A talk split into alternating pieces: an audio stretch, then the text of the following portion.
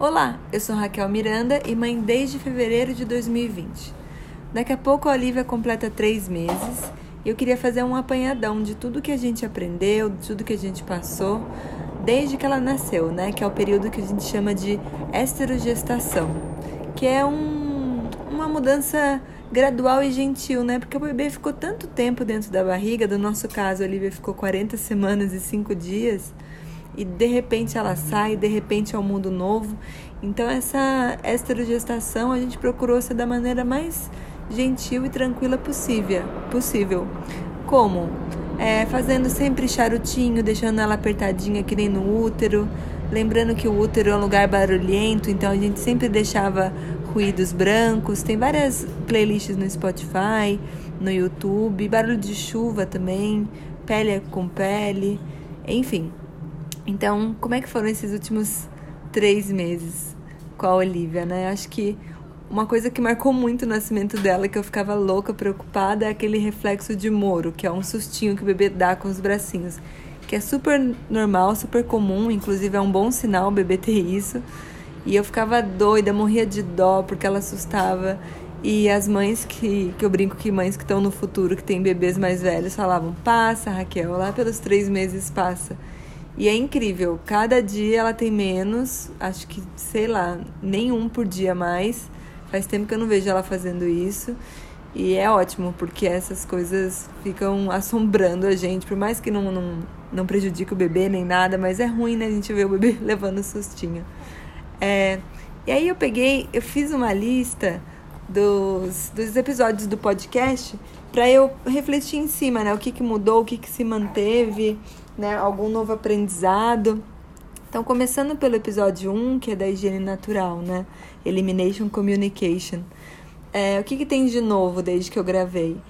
Antes eu falei que eu tirava a minha calça para colocá-la junto na privada, para ficar pele com pele travar, mas esses dias que tá um pouco mais frio, eu me arrisquei e fui de calça mesmo. E dá certo, ela fica presinha também.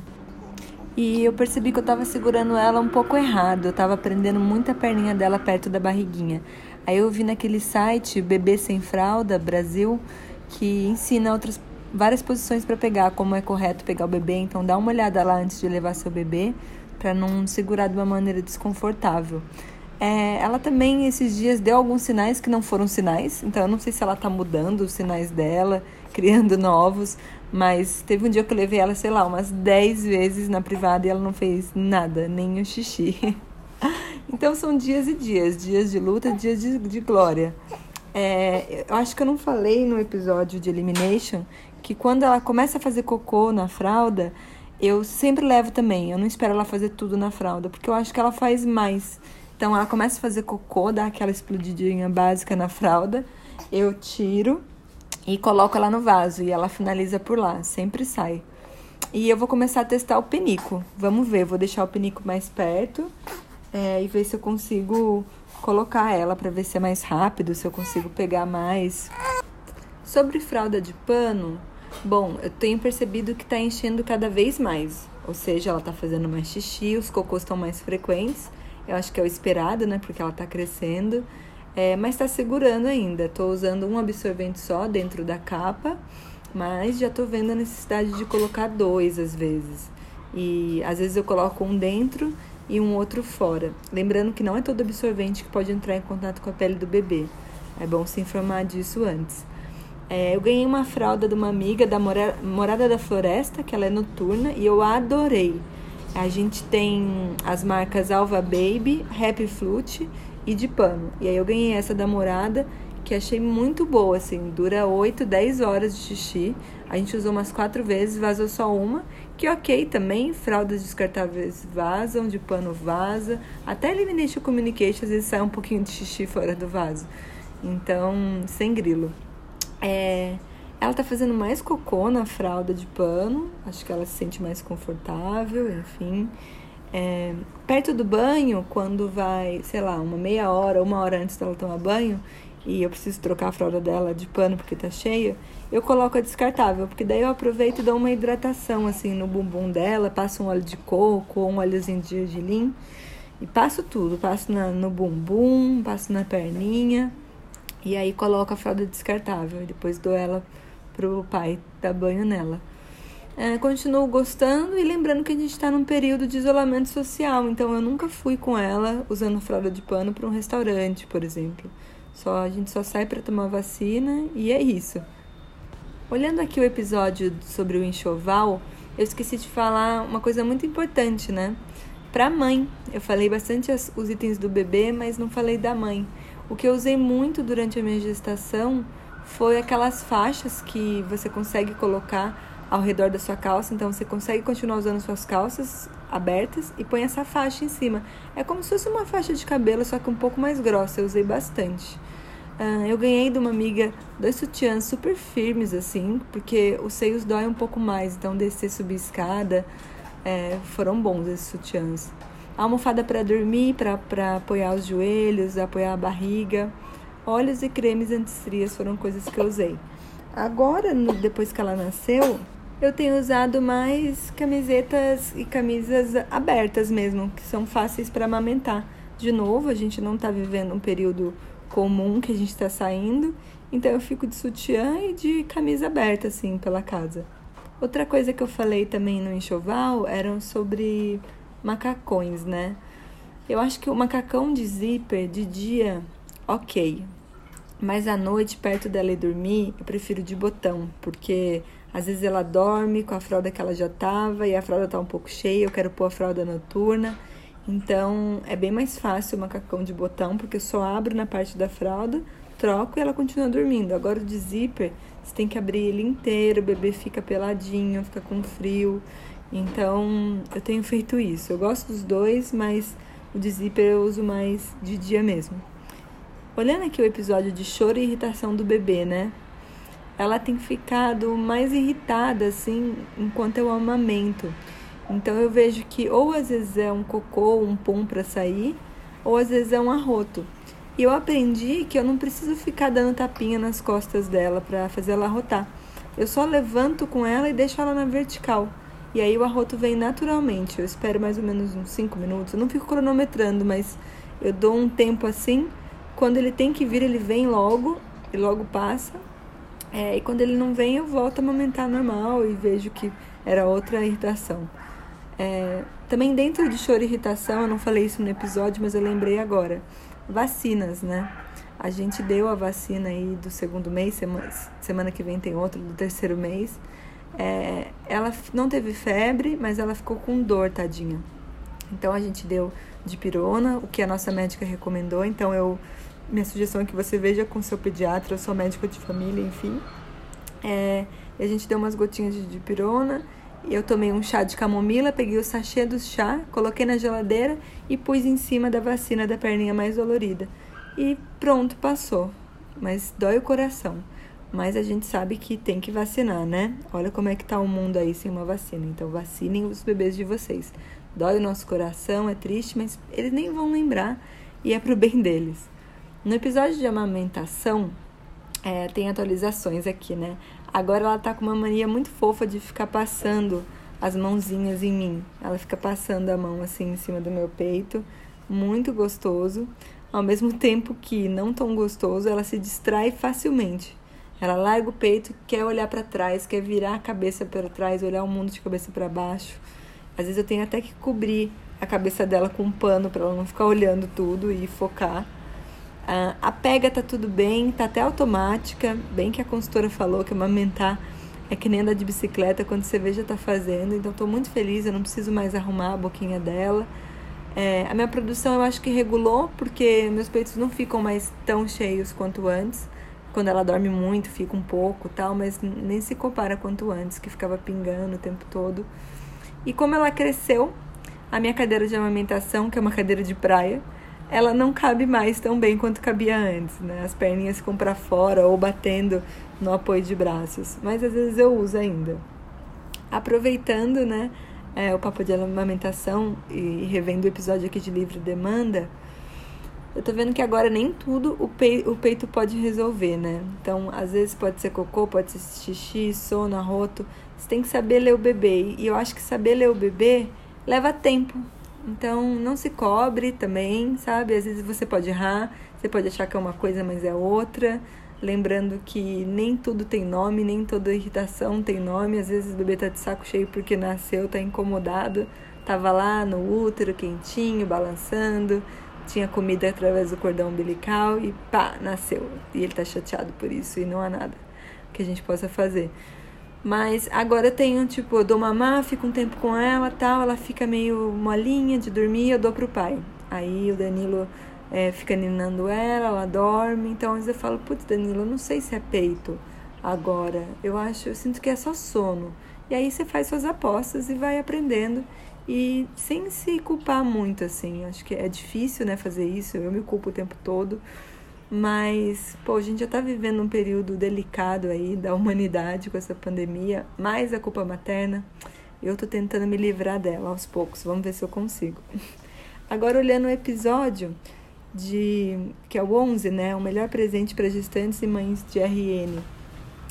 É, acho que seria legal ver o episódio de enxoval, né? Eu falo umas coisas bem úteis que eu usei lá, que é o episódio 5. E, e rever, né? Foi que eu falei, o, pensar em coisas para mãe também, coisas mais úteis, assim. É, camisas de botão, essas faixas para colocar, para aumentar a calça, foi muito bom.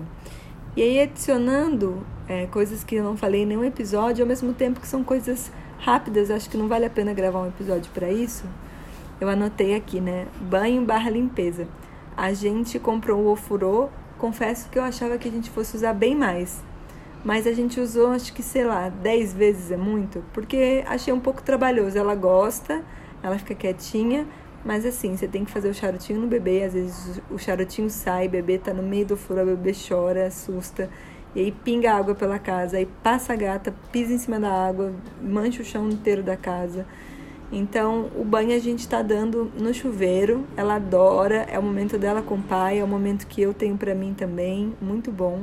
A gente até comprou uma banheira aqui, mas a gente nunca usou a banheira. Então, só foi o furô poucas vezes e, e, banho de chuveiro. A gente ainda tem o furô, eu acho que ela cabe no furô até uns seis meses, se não me engano. E a gente deixa na manga, assim, para situações assim, putz, ela tá muito chateada com a vacina, nada passou, remedinho não passou, compressa não passou, a gente vai tentar o furô. Mas a gente tem coisas antes para tentar o furô, né? Tipo charutinho, bola de pilates, porque eu achei meio trabalhoso. É, dentro de banho e limpeza também, o tópico, a orelha é um lugar que eu só fui olhar, sei lá, dois meses depois. E não é a orelha dentro da orelha, acho que lá a gente nem pode tocar. Mas é na parte da cartilagem mesmo. Eu fui ver esses dias, tinha muita craca, meu Deus do céu, me senti menos mãe.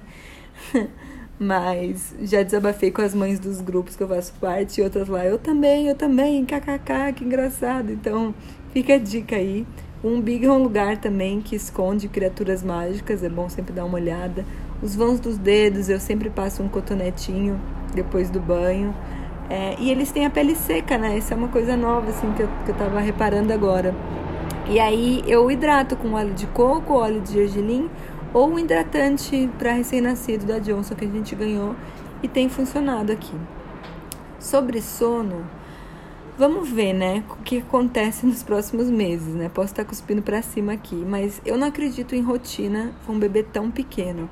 Ainda mais depois que eu vi aquela série do Netflix Bebê em Foco, no episódio de sono, ele disse que o bebê até uns 12, 13 meses tem uma parte do cérebro que não está desenvolvida ainda. Então é fisiológico. Claro que podem ter coisas que podem ser seu amigo na hora de fazer o bebê dormir, abaixar as luzes, enfim, rituais, mas é o cérebro do bebê que não está fechado ainda. Então, assim, paciência. Então eu não acredito nessas coisas de rotina nem nada. A gente está seguindo a nossa rotina, que a gente já tinha aqui em casa. Eu e o Danilo, a gente sempre dormiu cedo e acordou cedo. É, a gente, lá pelas nove, a gente assiste no, nossa série. Com ela no colo, mamando, ou Danilo ninando. Ela dorme assim mesmo, com o barulho da TV, com a luz da sala. E vai para o nosso quarto. Lá a gente coloca um barulhinho de chuva ou um ruído branco, que tem funcionado até hoje. E ela embala. Vamos ver. Antes ela acordava para mamar quatro vezes, mais ou menos na madrugada. Eu vi diminuindo para dois e tem alguns dias que ela só tá mamando um. Essa semana, isso é novo. Então vamos ver se isso se mantém ou se volta, não sei. Eu só sei que o bebê ele muda o tempo todo. Então nunca mais comemoro coisas. Ah, ela dorme a noite inteira. No dia seguinte ela não vai dormir a noite inteira. Então eles mudam assim como nós, né? E eu tava dando uma zapiada nesses Instagrams também de rotina do sono. Apesar de não acreditar, eu fico lendo essas coisas, é engraçado. Nem eu sei direito. É, e eu vi uma coisa que eu achei interessante, fez sentido na minha cabeça que a gente pensa às vezes, né? Não deixa o bebê dormir à tarde, que ele não vai dormir à noite.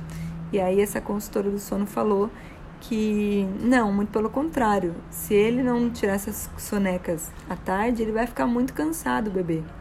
E aí à noite vai ter dificuldade para dormir. Então deixa dormir à tarde, que é a melhor coisa que você pode fazer. E bebês fazem muito barulho dormindo. Nossa senhora, a Olivia parece que ela tá acordada. E eu demorei para me tocar disso, assim, nada como trocar com outras mães também ver que muitos bebês fazem isso.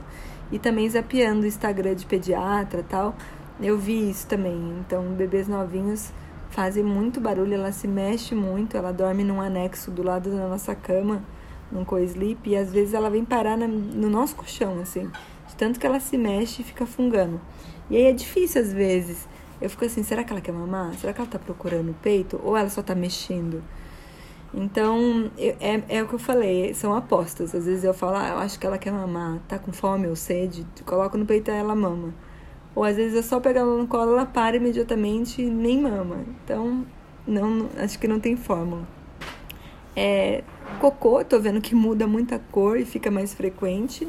Então começou lá com mecônio pretão, aí vai um verde, agora estamos na cor amarela. E ela tem feito cada vez mais. Antes era cada quatro dias, cinco. Lembrando que bebê que mama exclusivo no peito pode ficar até 10 dias sem fazer cocô, que é normal. Mas agora tá ficando quase todo dia, ela tá fazendo um cocôzinho. Soluço era uma coisa que também incomodava, né? Que dizem que pode ser frio ou engolir o ar durante a mamada tal. Quando ela tem soluço, eu coloco no peito e aí passa rapidamente ou o tempo mesmo, porque às vezes incomoda mais a gente do que eles, né? A gente fica preocupado e eles estão lá sorrindo, soluçando. E os vômitos, golfos, diminuíram. Então ela toda vez que mamava saía, porque é normal, né? Eles não, não têm noção do quanto que eles precisam mamar, eles não têm noção do tamanho do intestino deles, enfim.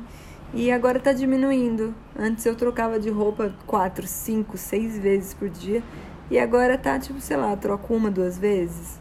Nem tô colocando tanto babador também, que eu já usei bem mais.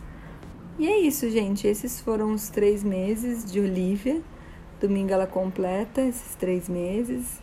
E como eu fiz para Natal coletivo, então eu conheço muita mãe que tem bebê também de três meses, é, enviaram no grupo nosso um texto sobre a crise dos três meses e eu achei bem legal.